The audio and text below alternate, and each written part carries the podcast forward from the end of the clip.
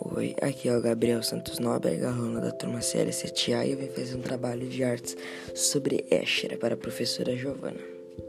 Maurits Cornelis Escher, mais conhecido como Escher, foi um famoso pintor holandês que nasceu no ano de 1898 e faleceu no ano de 1972. Escher ganhou um prêmio chamado Prêmio Cavaleiro da Ordem de Orange Nassau. Ele foi famoso por suas obras ilusórias, como a relatividade, mão com esfera, queda da água, céu e água e mais. Ele foi um incrível cantor e ficou na história. Tchau.